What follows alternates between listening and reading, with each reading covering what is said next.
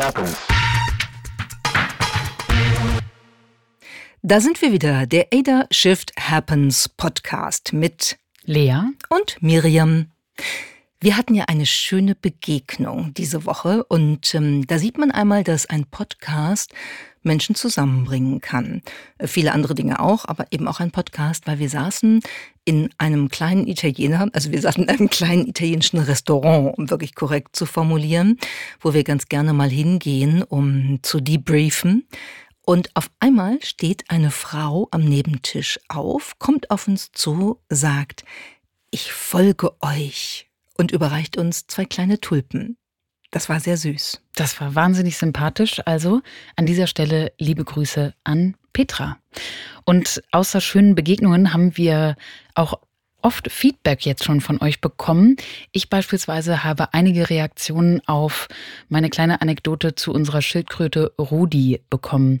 Deshalb an dieser Stelle zwei kleine Einwürfe meinerseits oder auch eine Korrektion, die ist nämlich wichtig.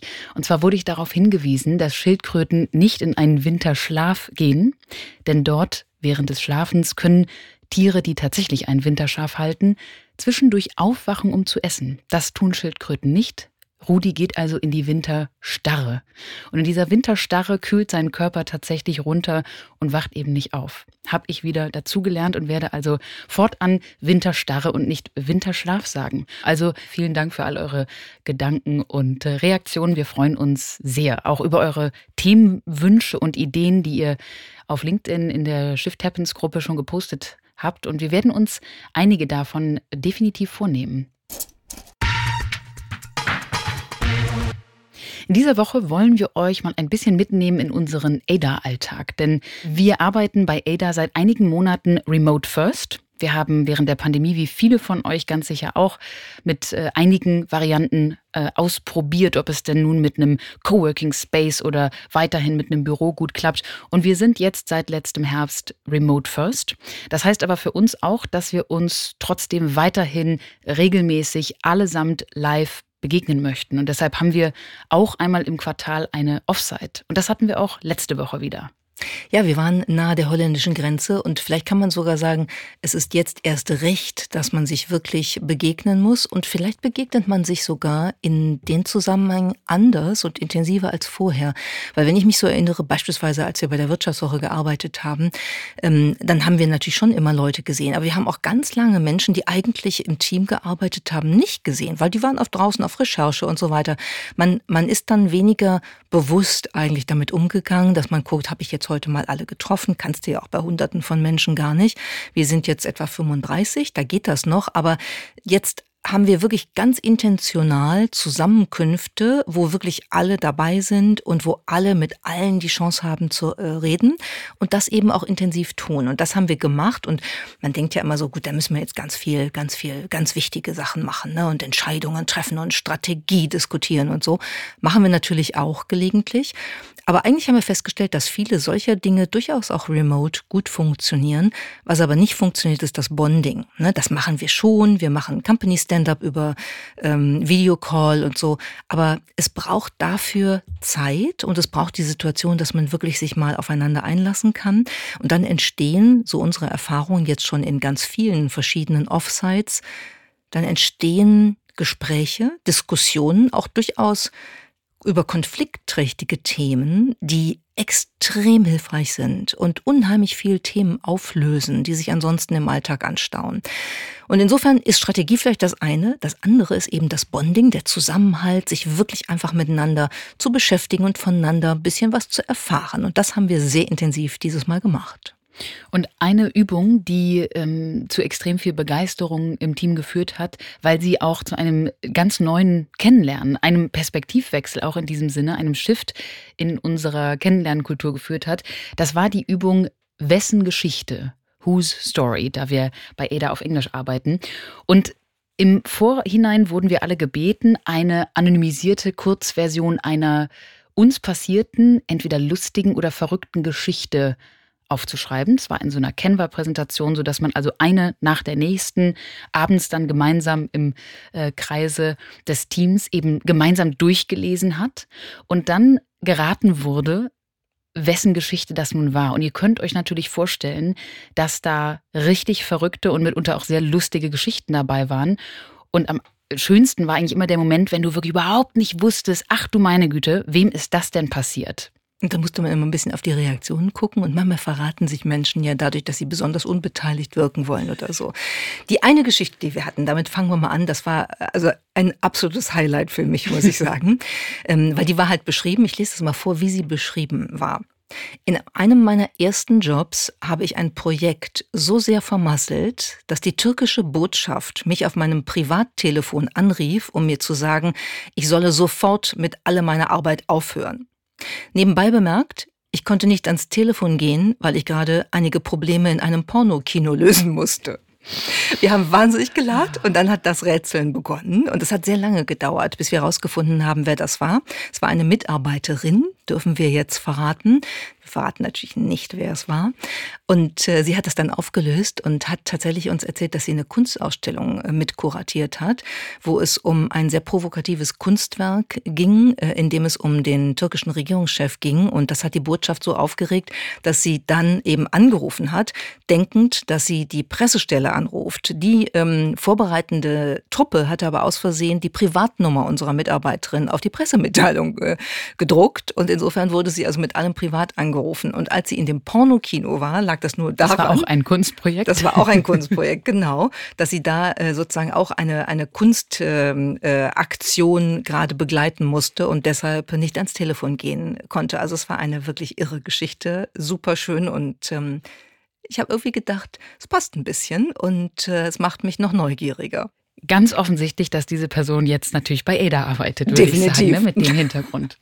Ja, eine zweite Geschichte ähm, kam von einem Kollegen, dürfen wir jetzt auch verraten, auch wenn wir keine Namen nennen, der nur schrieb, als ich einmal entlang der China-Myanmar-Grenze reiste, wurde ich von Heroinschmugglern gekidnappt, die hofften, dass ich für sie das Heroin schmuggeln würde. Ich musste aus einem Fenster fliehen und wurde durch die Nacht gejagt. Ich habe das jetzt wow. mal aus dem Englischen übersetzt, aber ihr könnt euch ungefähr vorstellen, was das erstmal für eine Stille im Raum erzeugt hat. Es hat fast James Bond-Qualitäten. Ja, und auch ehrlich gesagt, die detaillierte Version dieser Geschichte wurde dann eigentlich nur noch verrückter.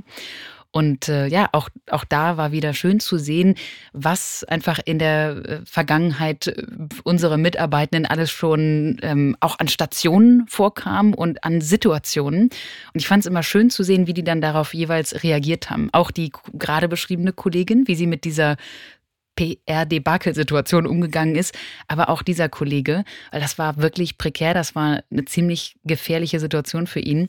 Und eigentlich äh, macht es ihn auch aus, denn er hat viele dieser Geschichten, aber es war dennoch echt eine, eine, eine besondere Situation im Team, als wir dann rausgefunden haben. ich, ich würde auch sagen, sowas nennt man Lebenserfahrung. Ja, also solche Situationen ähm, machen ja was mit einem und ähm, stretchen ein bisschen die äh, Komfortzone und die Erwartungen, die man an den Alltag haben kann. Und äh, das ist eigentlich immer gut. Dann hatten wir noch eine Kollegin, die davon sprach, dass sie in einem Museum übernachtet hat. Das war in Texas, schrieb sie. Und sie sagte, sie wäre so begeistert und auch fasziniert gewesen von der Ausstellung, dass sie schlicht nach, ähm, nach Ende des Tages dageblieben ist und sich faktisch versteckt hat, die gesamte Nacht im Museum verbracht hat und am nächsten Morgen dann mit der ersten Tour einfach wieder rausgegangen ist. Ist total verrückt, oder? Das ist ähm, vor allen Dingen wahnsinnig schön. das, Miriam. Ist, das ist meine das Geschichte. Okay, das ist meine Geschichte und äh, das stimmt tatsächlich. Ich war in, in Marfa. Das ist ein kleines texanisches Künstlerstädtchen, was ich sehr liebe, wo ich auch immer wieder hingereist bin ähm, seitdem. Und äh, dort äh, hat der amerikanische Skulpturenkünstler Donald Judd sich niedergelassen ähm, und hat zwei große Flugzeughangars gekauft, die riesig groß sind und die halt eine ganze Seite Glas haben. Das Glas, das in die Weite der texanischen Wüste zeigt. Und in diesen Hangars stehen die Donald Judd Cubes, Aluminium Cubes. Das sind etwa ein, anderthalb mal anderthalb Meter große Aluminiumkuben, die innen hohl sind, aber ganz unterschiedliche ähm, einzelne kleine Formveränderungen haben. Also auf den ersten Blick sieht das alles ähnlich aus. Auf den zweiten Blick sieht man, dass jeder Kubus anders ist. Und da die Sonne durch diese Fenster da eben reinscheint, ähm, bricht sie sich in diesen geometrischen Formen in einer Art und Weise, das ist einfach unfassbar schön und faszinierend. Und ich war relativ spät da, weil ich äh, leider vergessen hatte, dass es eine Stunde Zeitunterschied gab und vorher auch noch von der Polizei angehalten wurde, weil ich versucht habe, die Stunde Zeitunterschied durch schnelles Fahren wettzumachen. Ihr merkt schon, diese Geschichte könnte man noch lange ausschmücken und sie würde nur noch besser. Hat nicht geklappt. Ich habe nur eine Warning bekommen, aber bin dann halt kurz vor Ende der Ausstellung da reingehuscht mit der letzten Gruppe und die war dann auch nicht lange drin. Dann dachte ich, boah, das ist jetzt so schade. Ich finde es so schön hier. Und dann habe ich, als der ähm, Aufpasser zum letzten Mal gesagt hat, alle raus jetzt, habe ich wirklich in so einem total unbedachten Moment mich in so einen Kubus gehockt und bin da einfach hocken geblieben. Ja, und dann war die Ausstellung zu und alle waren weg. Und dann war ich auch da eingesperrt, ich kam ja da nicht raus. Und das war ein, war ein echt wunderschönes nächtliches Erlebnis, weil ich bin dann da rumgelaufen, habe mir die Sachen alle in Ruhe angeguckt. Und auf der anderen Seite dieser riesen Glaswände sprangen die Antilopen rum. Und man sah dieses besondere Licht in der Wüste, wenn die Sonne untergeht, auch wenn sie morgens aufgeht. Und ich habe mich dann irgendwann, als ich Geräusche gehört habe, wieder in den Kubus reingesetzt. Und als dann die erste Gruppe da durchlief, bin ich da einfach so raus, habe mich da drunter gemischt und bin dann auch rausgegangen. Herrlich, das drückt einfach wahnsinnig viel über dich aus. Und das Schöne ist, wir hatten wirklich äh, diverse Stories. Also es ging um gebrochene Füße, es ging um kulturelle Missverständnisse, es ging um Nasenbluten, kurz bevor man ein Fagott-Solo im Orchester spielen musste. So dass der Dirigent so geschockt war, dass er kaum mehr dirigieren konnte. Also, Und es ging um eine Frau, die einst evakuiert wurde, nachdem sie aus einer Evakuierung evakuiert worden war. Also eine Triple, Triple Evacuation sozusagen, eine dreifache Evakuierung. Und das warst du. Ja, ich habe äh, darüber erzählt, wie ich damals, als ich im Ostkongo gearbeitet habe, dann für einen Workshop in der Zentralafrikanischen Republik war, in der Hauptstadt Bangui. Und während ich dort diese Woche den Workshop gegeben habe, leider spürte, wie das Malaria-Fieber mir den Rücken hochkrabbelte. Und ähm, dann bin ich sehr schnell zum Arzt, habe also herausgefunden, dass das tatsächlich wieder ein sehr hohes Malaria war, ein sehr intensives. Und ähm, dachte, dann muss ich jetzt schnell zurück in den Kongo und war also schon dabei, diesen Flug zu buchen. Dann stellte sich heraus, dass just in dieser Woche bei mir in der Region in Bukavu im Ostkongo eine Rebellengruppe namens äh, die M23 den Ostkongo eingenommen hatte und kurz davor war, auch unsere Stadt einzunehmen. Das bedeutete, dass zu Hause bei mir im Kongo also auch alles schon gepackt worden war und ähm, meine Mitbewohnerinnen netterweise meine Koffer mitgepackt hatten und evakuiert worden waren aus dem Kongo heraus nach Ruanda. Das bedeutet, ich wurde also aus der Zentralafrikanischen Republik nach Ruanda evakuiert. Und da wiederum ging es mir dann so schlecht, dass ich nach Europa evakuiert worden bin. Also es war tatsächlich eine Evakuierung von der Evakuierung von der Evakuierung.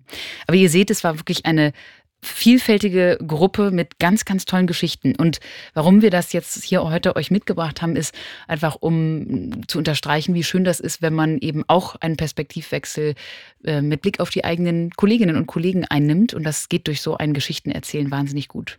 Und man erfährt was über Menschen, was ganz oft, finde ich jedenfalls, auch eine Verbindung zu dem, wie sie in der Arbeit sind, wie sie im Team sind, sagt. Und wo man eben über Stärken und besondere Eigenschaften Eigenschaften noch ganz viel lernen kann und was sozusagen die Zusammensetzung eines Teams, das Funktionieren, das Miteinanderarbeiten eines Teams nochmal total positiv beeinflussen kann.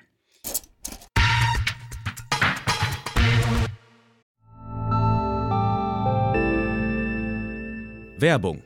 Dein Cloud-Account wurde deaktiviert. Bitte neu anmelden. So oder so ähnlich könnte eine Mail bei dir im Postfach heißen, aber hinter der Webseite, hinter dem Formular steckt kein Tool, sondern ein Phishing-Angriff. Betrüger kommen so an die sensiblen Daten deiner Company und unser Partner SoSafe hilft dir dabei, um das menschliche Sicherheitsrisiko bei Cyberattacken zu minimieren. In den letzten drei Jahren hat nämlich jedes zweite Unternehmen einen erfolgreichen Cyberangriff erlebt und Firmen investieren zwar Zeit und Ressourcen in Firewall und Technik, aber 85% aller Datenschutzvorfälle sind tatsächlich auf den Faktor Mensch zurückzuführen. Und SoSafe hilft durch verhaltenswissenschaftlich fundierten E-Learning, Gamification, intelligenten Angriffssimulationen, Risikoanalysen und Auswertungen dabei eine Human Firewall in deinem Unternehmen aufzubauen. Wenn ihr es testen wollt, auf sosafe.de/omr könnt ihr euch kostenlos für eine eigene individualisierte Phishing-Simulation anmelden. Also einfach mal testen, wie eure Klickrate im Unternehmen wäre auf solche Mails. Bisherige Unternehmen hatten da zum Beispiel 30 Prozent. Ihr könnt gucken, ob euer Unternehmen über- oder unterbietet. Alle Infos auf sosafe.de/slash omr. Werbung Ende. Die neuesten Forschungsergebnisse der NASA zeigen, die schützende Ozonschicht auch über Europa wird unaufhaltsam dünner. Ein Ozonloch droht nun auch bei uns. The ozone layer shields the Earth from the sun's ultraviolet rays. But a recent report concluded that this layer is thinning rapidly due to trace gases, primarily CFCs in consumer products. And this CFC damage is dangerous because each 1% decline in the ozone layer could bring as many as 5% more skin cancers. Jedes Prozent weniger Ozonschicht bedeutet fünf Prozent mehr Hautkrebs. Das waren damals die sehr dramatischen Ansagen Ende der 80er, Anfang der 90er Jahren.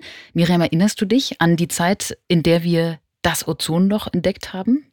Ich erinnere mich da ziemlich genau dran, weil das war so äh, meine ähm, jugendliche Zeit, in der man auch insgesamt noch nicht so viel über Hautkrebs wusste und äh, man gerne in der Sonne lag, ja, was wir heute ja alle wissen, dass wir es nicht tun sollen.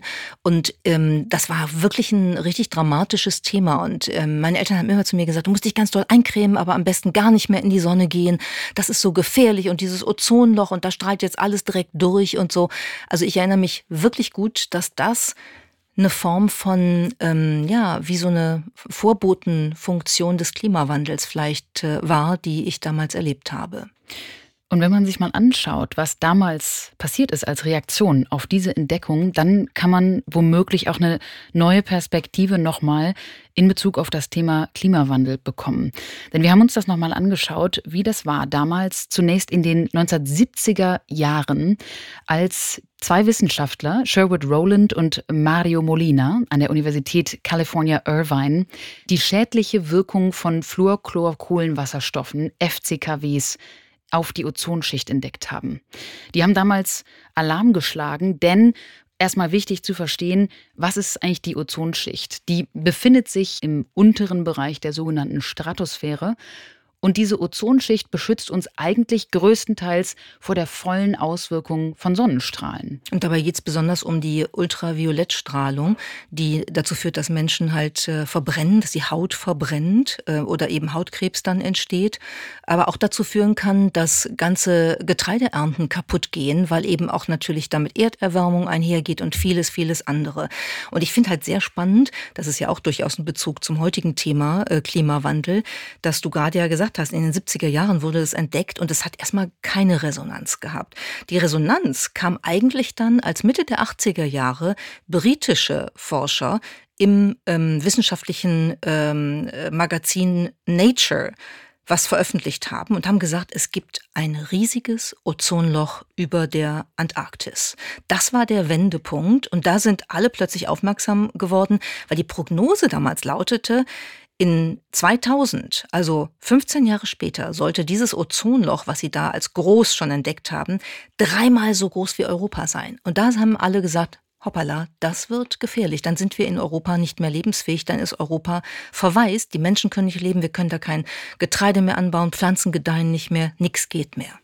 Und was dann passiert ist, ist wirklich was ganz Besonderes, leider auch bis heute was Besonderes geblieben, denn es kam heraus eine internationale Verständigung, eine Vereinbarung, das Montrealer Protokoll, die es bis heute so nie wieder gab. Denn alle Länder in den Vereinten Nationen haben diese Vereinbarung ratifiziert. Nach der Entdeckung des Ozonlochs kamen 1987, also nur zwei Jahre später, dann sämtliche Länder in Montreal zusammen und haben das Montrealer Protokoll, ein internationales Abkommen zur schrittweisen Abschaffung schädlicher FCKWs, abgeschlossen. Und dieser Vertrag ist bis heute ein wirklich historisches Abkommen und er gilt auch weiterhin als der erfolgreichste globale Umweltvertrag aller Zeiten. Ja, du hast gerade gesagt, leider ist das das einzige Mal, äh, wo das gelungen ist. Ich würde sagen, wir können es auch umdrehen, können sagen, äh, das ist doch super. Wir sehen, das ist schon mal gelungen. Ja, Montreal hat geklappt und das war nachher von fast 200 Staaten unterzeichnet. Und das Allerwichtigste ist ja, es hat ja geklappt, denn wir können heute sagen, dass die Ozonschicht dabei ist, sich zu erholen. Das Problem ist nicht komplett gelöst, aber ähm, das Ozonloch wird kleiner, die Ozonschicht wird wiederhergestellt und wir merken das ja auch, es ist kein Thema, was uns heute mehr so betrifft und so aufrührt, wie das ähm, in den 90er Jahren der Fall war. Ja, und wenn man sich diesen Prozess einmal genauer anschaut, dann ist es schon echt spannend, um für die aktuellen Herausforderungen des Klimawandels, vielleicht daraus zu lernen, was denn an dieser internationalen Kooperation eigentlich so gut geklappt hat. Der Vertrag hat sich auf wissenschaftliche Erkenntnisse und Daten gestützt. Es war eine wirkliche globale Zusammenarbeit. Sämtliche Länder kamen zusammen und haben alle am gleichen Strang gezogen. Und es hat in den letzten äh, Dekaden wirklich zu einer Verminderung geführt. Ja, und ich glaube, ein weiterer Punkt, der an diesem äh, Montrealer Protokoll so interessant ist, ist, dass man einen schrittweisen Ausstieg festgelegt hat. Also es ging nicht darum, dass äh, gesagt wurde, es gibt jetzt ein Totalverbot von FCKW, äh, alles muss sofort auf Null gefahren werden, obwohl man weiß, dass diese Stoffe 50 bis 100 Jahre Halbwertszeit haben, also lange eben in der Atmosphäre bleiben, ähm, sondern man hat gesagt, lass uns das Schritt für Schritt reduzieren. Und ich, das finde ich einen ganz interessanten Punkt, um das auch auf die heutige Debatte anzuwenden, weil ich weiß, dass wir mehr machen müssen, ne, um mit dem Klimawandel umzugehen, als wir tun. Aber die Diskussion ist so, ähm, so verkniffen an vielen Stellen. Und ich glaube, dass die Predigt von Verzicht und alles ist schlimm und wir müssen jetzt sofort alles schaffen, dass das die Leute ähm, so ein bisschen zu Kontrareaktionen manchmal bringt und dass diese Idee zu sagen, lasst uns zusammen Schritt für Schritt das machen, auch eine Idee ist, die man sich nochmal angucken kann für die aktuelle Diskussion um CO2-Reduktion und um Klimawandel. Ich habe eine Expertin zu dem Thema gehört, die das auf Englisch ganz schön mit drei Ps beschrieben hat. Es muss personal, perceptible und practical sein. Also soll heißen, man muss das Problem persönlich auch begreifen. Man muss es wahrnehmen können und die Lösung muss einem praktisch erscheinen. Und ich glaube, das ist ein Riesenproblem aktuell auch in der ähm, in den verschiedenen Debatten zu den Klimamaßnahmen, weil ähm, ja, weil viele Menschen entweder die Wahrnehmung dazu fehlt, wirklich, was ist eigentlich für mich persönlich da ähm, die Auswirkung. Und noch dazu erscheinen eben viele Lösungsvorschläge unpraktikabel, zumindest ebenso für das Individuum. Noch dazu haben wir, glaube ich, auch mittlerweile leider eine ganz andere Situation, wenn man auf Social Media schaut und was das mit unserem Vertrauen und unserer Kommunikation über die wissenschaftlichen Daten gemacht hat. Ja, absolut. Du hast es ja eben gesagt, ne? das äh, war eine wissenschaftsbasierte Entscheidungsfindung. Heute fangen wir schon mal bei dem Problem an, dass äh, wissenschaftliche Ergebnisse, Forschungsergebnisse äh, auch als ähm, äh, mit alternativen Fakten in Anführungszeichen konfrontiert werden, auch gar nicht mehr zur Kenntnis genommen werden, gar nicht mehr akzeptiert werden. Es gibt ja keine ähm, wirkliche Einigung mehr auf sowas wie Wahrheit. Ähm, selbst auf Basis der, der wissenschaftlichen äh, Grundlagen und, und vieler Forschung. Und das ist natürlich ein Riesenproblem. Dann haben wir eine totale Erosion von Institutionen, also auch sowas wie die Vereinten Nationen. Ähm, das, die hatten, glaube ich, eine andere Rolle noch in den 90er Jahren, als sie sie heute haben. Und äh, heute werden sie sehr kritisiert, werden als zahnloser Tiger dargestellt. Und das ist zum Teil ja auch nicht falsch, aber das macht natürlich eine Diskussion, wie sie dann in den 90er Jahren erfolgreich war, heute durchaus schwieriger. Und Social Media. Also insgesamt ist der Erfolg des Montrealer Protokolls vielleicht ein positives Beispiel und sorgt womöglich bei euch für einen ähnlichen Perspektivwechsel wie bei uns, dass es doch auch möglich war und hoffentlich auch weiterhin möglich ist, so global auch gemeinsam an einem Strang zu ziehen.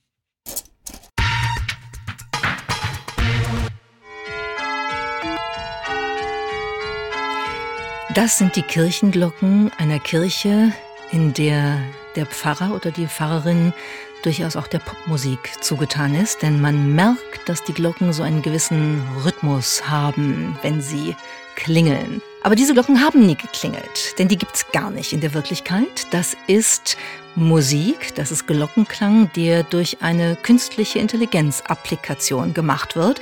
Die heißt Refusion und man kann sie ausprobieren im Internet. Und das Spannende daran ist, dass es nicht bei den Glocken bleibt, sondern man kann im Laufe des Hörens in die Eingabemaske immer wieder eine neue Musikrichtung eingeben und dann bastelt die künstliche Intelligenz daraus einen Fluss an unterschiedlichen Rhythmen, Musikrichtungen und so weiter.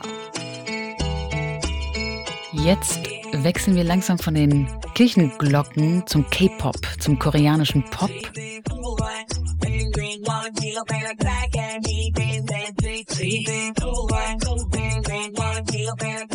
Ja, wie funktioniert das Ganze, was ihr hier im Hintergrund hört? Das ist im Prinzip ein neuronales Netz, was auf einer riesigen Datenmenge an Musik in verschiedensten Formen und Stilen trainiert wurde. Und während des Trainingsprozesses lernt dieses Modell dann verschiedene Muster und Beziehungen innerhalb dieser Musikdaten und nutzt das Wissen dann, um bei einer Ansage dann diese Musiksequenzen zu generieren. Und wir haben also jetzt ein paar Wünsche eingegeben, Kirchenglocken zum Beispiel, K-Pop.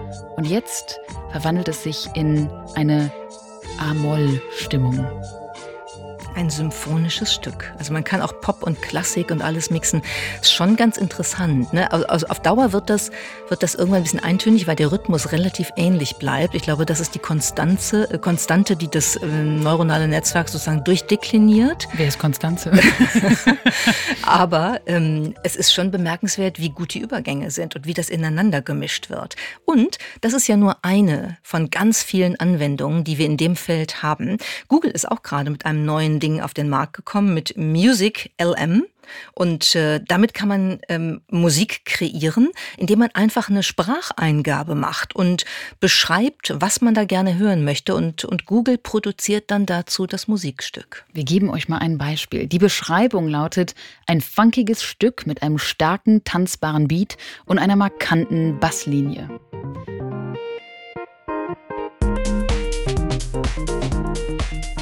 Und schon ist die Stimmung im Studio natürlich enorm. Ich bin sehr froh, dass der starke, tanzbare Beat dann doch noch reingekommen ist. Ja, der Beat ist ganz cool. Ansonsten äh, melodisch hat es manchmal ein bisschen was von Kaufhausmusik, finde ich. Deshalb, also ich würde das jetzt nicht nur hören. Ich finde schon, man, man merkt noch einen Unterschied zwischen wahren Künstlerinnen und Künstlern, die sowas auf die Bühne bringen oder auch auf äh, ein ähm, MP3-Format äh, oder was auch immer.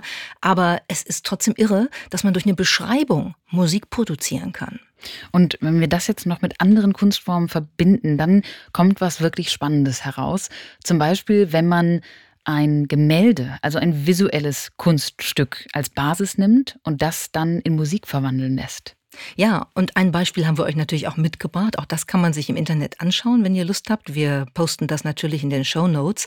Also viele kennen vielleicht dieses wunderschöne Gemälde Sternennacht von Vincent van Gogh. Und die Beschreibung zu dem Gemälde lautet, die sternenklare Nacht ist ein Ölgemälde auf Leinwand des niederländischen postimpressionistischen Malers Vincent van Gogh. Es wurde im Juni 1889 gemalt und und zeigt den Blick aus dem nach Osten gerichteten Fenster Van Goghs. Ja, und das ist etwas, was man sehen kann, wo man etwas fühlen kann, wenn man das Gemälde betrachtet. Und eine KI fühlt natürlich jetzt nichts, wenn sie das Gemälde, das Bild analysiert, aber sie ist trotzdem in der Lage, das Bild in Musik umzusetzen.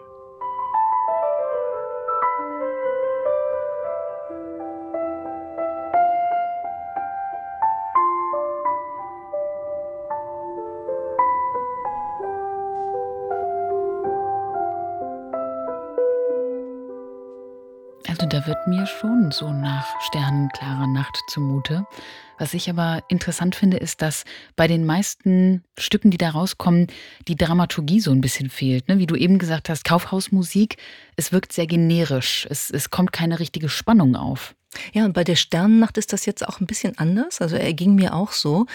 Und es ist halt ein Beweis dafür, dass wir hier im kreativen Bereich, was Text, was Audio, was Video, auch was Musik angeht, echt eine interessante Entwicklung gerade beobachten und durchlaufen, wo multimodale generative KI in der Lage ist, bestimmte Prompts, also bestimmte Ansagen, in ganz andere sensorische Bereiche zu übersetzen. Text wird übersetzt in Musik, ein Bild, ein Kunstwerk wird übersetzt in Musik. Und ich meine, das sind ja nur die Anfänge. Wenn wir jetzt sagen, das ist vielleicht noch nicht perfekt oder es fühlt sich noch nicht genau so an für uns, wie das, was von Künstlerinnen und Künstlern gemacht wird, dann heißt das nicht, dass das nicht noch kommen kann.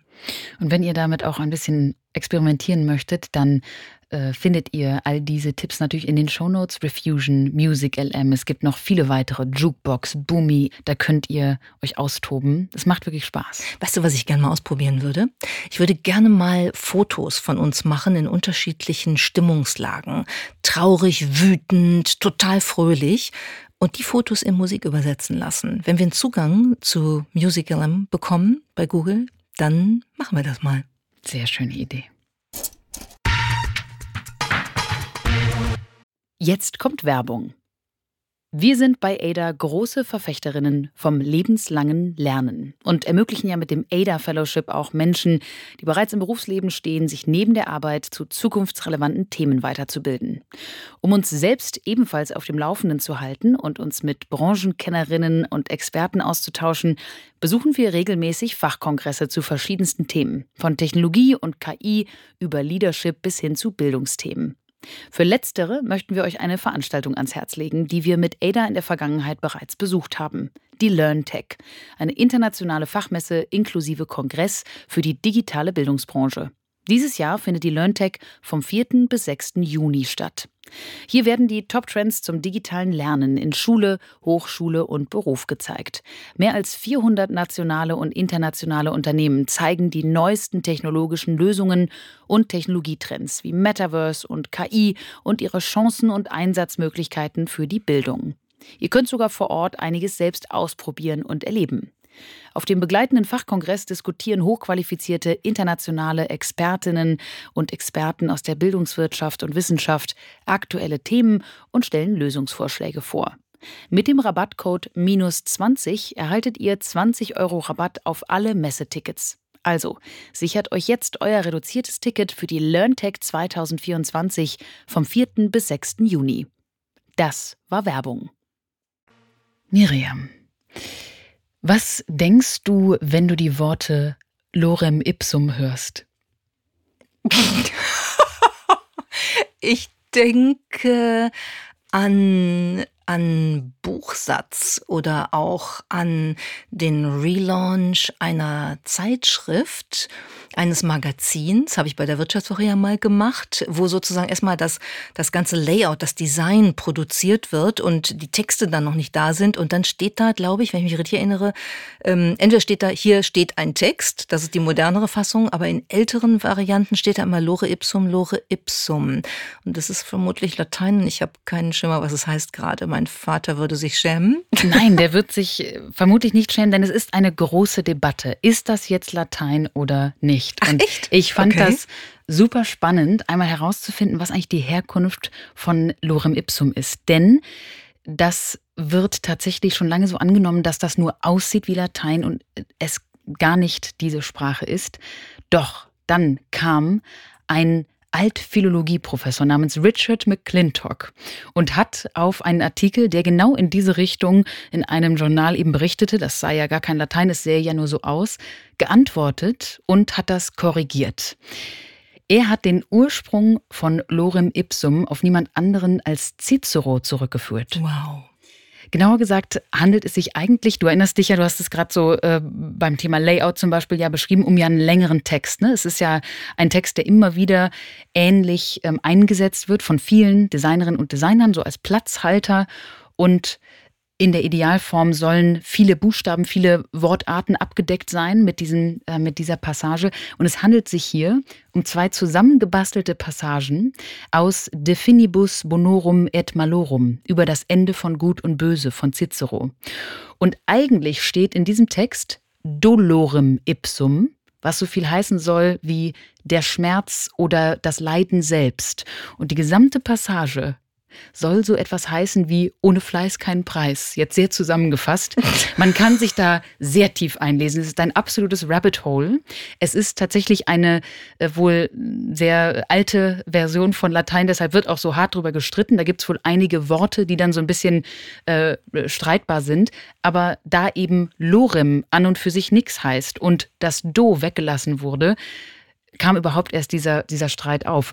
Und dann hat in den 60er Jahren eine Designfirma diese Passage das erste Mal eben genutzt und hat in all ihren Flyern und Dokumenten diese Wortfolge benutzt und äh, damit einen absoluten Trend gestartet. Und deshalb sieht man jetzt diese Worte, sie stammen eigentlich von Cicero. Klingt sehr logisch und spannend, habe ich wirklich noch mich nie mit beschäftigt und äh, total interessant. Äh, und wenn es nicht stimmen sollte, ist es zumindest ein so grandioses Storytelling, dass man es unbedingt glauben möchte. Absolut. Und ich finde es immer ganz schön, wenn man irgendwie zum Beispiel im Supermarkt unter einer Milchpackung dann so sieht, äh, Lorem Ipsum 4,99, wo man dann weiß, da hat jemand leider vergessen, den Milchnamen einzufügen. Ja, genau. Das war sie, die vierte Folge unseres Podcasts Shift Happens. Vielen Dank fürs Zuhören. Wir freuen uns wie immer über eure Reaktionen, euer Feedback und eure Themenideen, ganz besonders auch in der LinkedIn-Gruppe zum Podcast. Das war der Lorem Ipsum Podcast alias Shift Happens. Bis nächste Woche.